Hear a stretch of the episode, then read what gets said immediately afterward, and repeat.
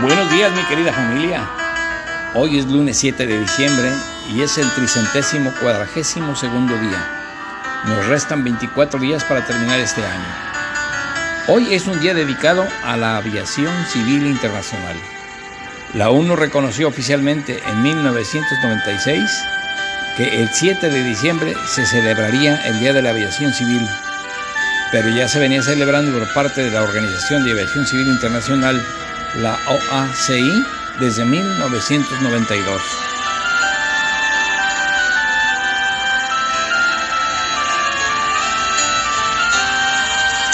El único momento en que sobra el combustible es cuando el avión está en llamas.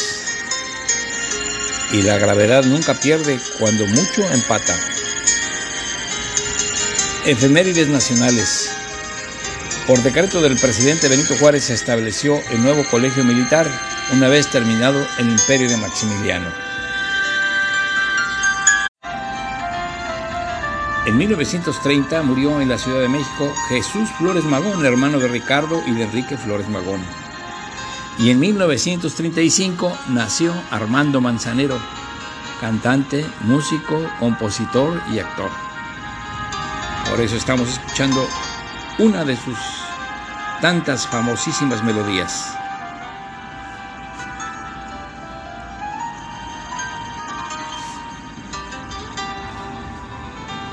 Efemérides generales. En el año 43 a.C. murió Marco Tulio Cicerón, filósofo, estadista y un gran orador romano. Y en 1598 nació Gian Lorenzo Bernini, escultor y pintor italiano. Este hombre nació en Nápoles en 1598, un 7 de diciembre. Escultor, arquitecto y pintor. Bernini fue es y será el gran genio del barroco italiano, el heredero de la fuerza escultórica de Miguel Ángel y principal modelo del barroco arquitectónico en Europa.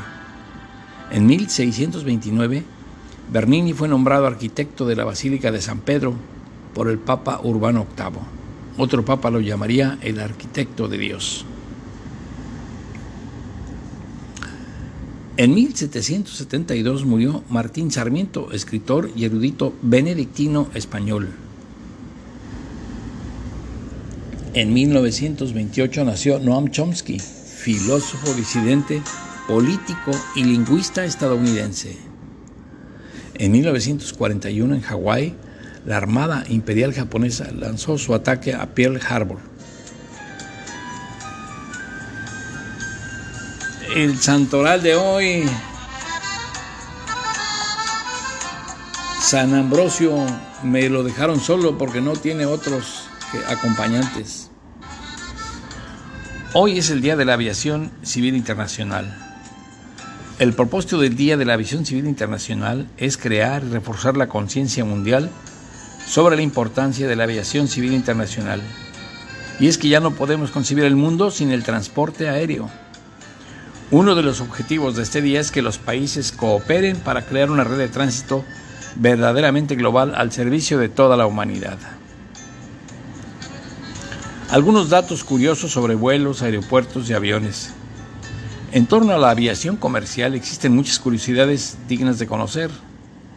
Aquí te menciono algunas.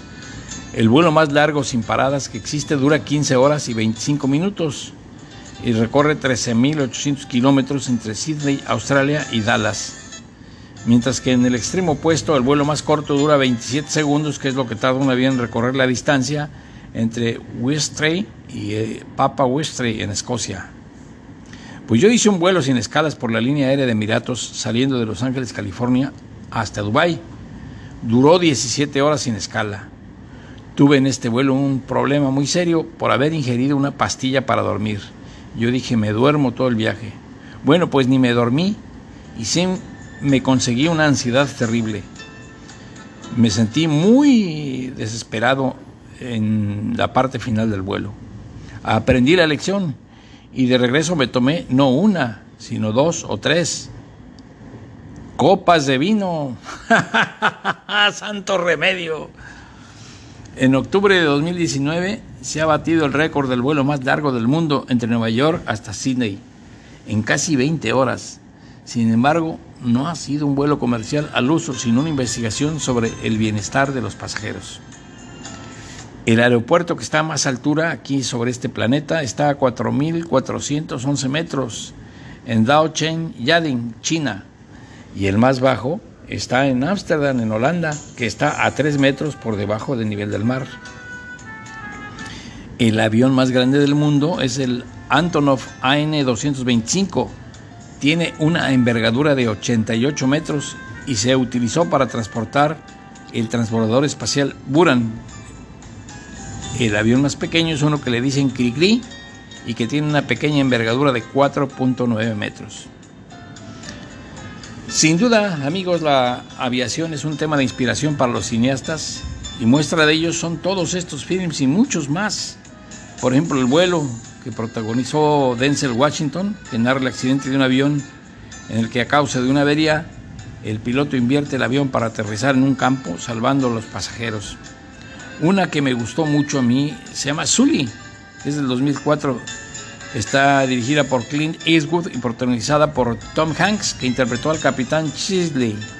Sully Sullenberg, héroe nacional tras el milagro del Hudson en el que salvó la vida de más de 150 personas al aterrizar el Airbus A320 en el río Hudson.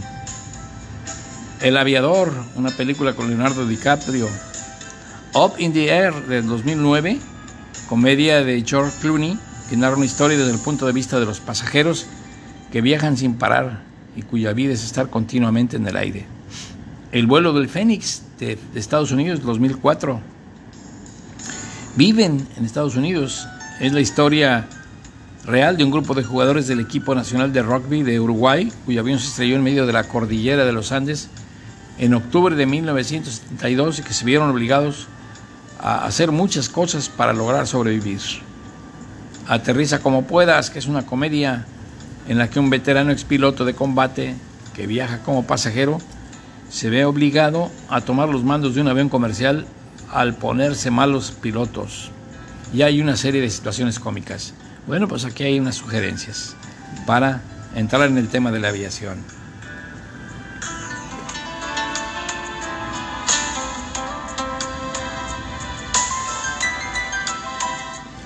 Para triunfar en la pintura y la escultura se necesitan tres cosas. Ver la belleza de joven y acostumbrarse a ella trabajar duro y obtener buenos consejos. Gian Lorenzo Bernini. Este señor nació el 7 de diciembre de 1598 en Nápoles, hijo de Angélica Galante y del escultor Pietro Bernini. La familia se trasladó de Nápoles a Roma cuando este pequeño, cuando era pequeño Bernini tenía seis años. Ahí recibió lecciones de su padre que era escultor y cuya influencia se aprecia en sus primeras obras en donde se revela ya su gran talento. Al principio se interesó por la escultura helenística con obras que imitaban este estilo, por ejemplo Ángel con el dragón y Fauno, que Scherza con Agli Amorini. También crearía obras como La cabra maltea con niño y un pequeño fauno en 1615. Y entre 1621 y 1625, las cuatro obras que lo consagrarían como un maestro de la escultura. Bajo la protección de la poderosa familia Borghese, el joven Bernini restauró y creó esculturas clásicas, aportando una vibración emocional nueva al mármol, un genial toque en el que alentaba ya el espíritu del barroco. Se trata de los grupos borghesianos basados en temas mitológicos y bíblicos que fueron encargados por el cardenal Borghese. Estas obras fueron Eneas, Anquisis y Ascanio, basados en la Eneida, el rapto de Proserpina, el David y Apolo y Dafne. Fue retratista de papas y reyes y considerado como el arquitecto más representativo del barroco italiano, heredero de la fuerza escultórica de Miguel Ángel. Su habilidad para plasmar las texturas de la piel o de los ropajes, así como su capacidad para reflejar la emoción y el movimiento, fueron asombrosos. Realizó numerosos encargos para ocho pontífices en una etapa de máximo esplendor de la iglesia. Urbano VIII, un gran admirador de Bernini, le nombró arquitecto de Dios al considerarle perfecto para sus proyectos urbanísticos y arquitectónicos. El primer encargo que recibió fue en 1623. Se trata de la estatua de Santa Viviana en la iglesia de Santa Viviana de Roma. Después trabajó en la Basílica de San Pedro. El Papa quería un nuevo altar cubierto por un enorme baldaquino apoyado con cuatro gigantescas columnas salomónicas de bronce y fueron construidas entre 1624 y 1633. En 1627 comenzó la construcción del mausoleo de Urbano VIII, que fue acabado con años de retraso. Posteriormente realizó una de sus obras cumbres, El Éxtasis de Santa Teresa, la Fuente de los Cuatro Ríos en la Plaza Navona de Roma y la escultura La Verdad. En San Pedro finalizó la decoración interior con la Cátedra de San Pedro, situada en el fondo del ábside. En el exterior construyó una columnata elíptica, espacio dedicado a ceremonias públicas, que representa el abrazo de la iglesia a todo el pueblo. Sus trabajos en San Pedro finalizaron con la escala regia, entrada oficial al Palacio Apostólico. Para la familia Kigi, edificó la colegiata de Riccia y la iglesia de Castel Gandolfo, también la de San Andrea en el Quirinal. En 1664 el ministro Colbert, durante el reinado de Luis XIV, logró convencer al Papa para que le cediera a su artista favorito y Bernini se trasladó a Francia para reestructurar el Palacio de Louvre. Su permanencia en este país fue de solo seis meses, pues su estilo no le gustó a los comisionados franceses. Alejandro VII le encargó la escultura de un sepulcro, un monumento que representa al Papa arrodillado y acosado por la muerte y que contiene cuatro figuras alegóricas, la caridad, la verdad, la prudencia y la justicia. Su última obra fue El busto del Salvador. Él se casó con Caterina Tesio, con la que fue padre de 11 hijos. Gian Lorenzo Bernini murió en Roma el 28 de noviembre de 1680. ¿Sabían ustedes que Ángeles y Demonios, el autor estadounidense convirtió a Bernini y varias de sus obras romanas en la pieza central de su thriller político, Ángeles y Demonios? Es cuanto, mi querida familia. Les deseo que tengan un excelente lunes. Les mando un fuerte abrazo y nos estaremos viendo el día de mañana.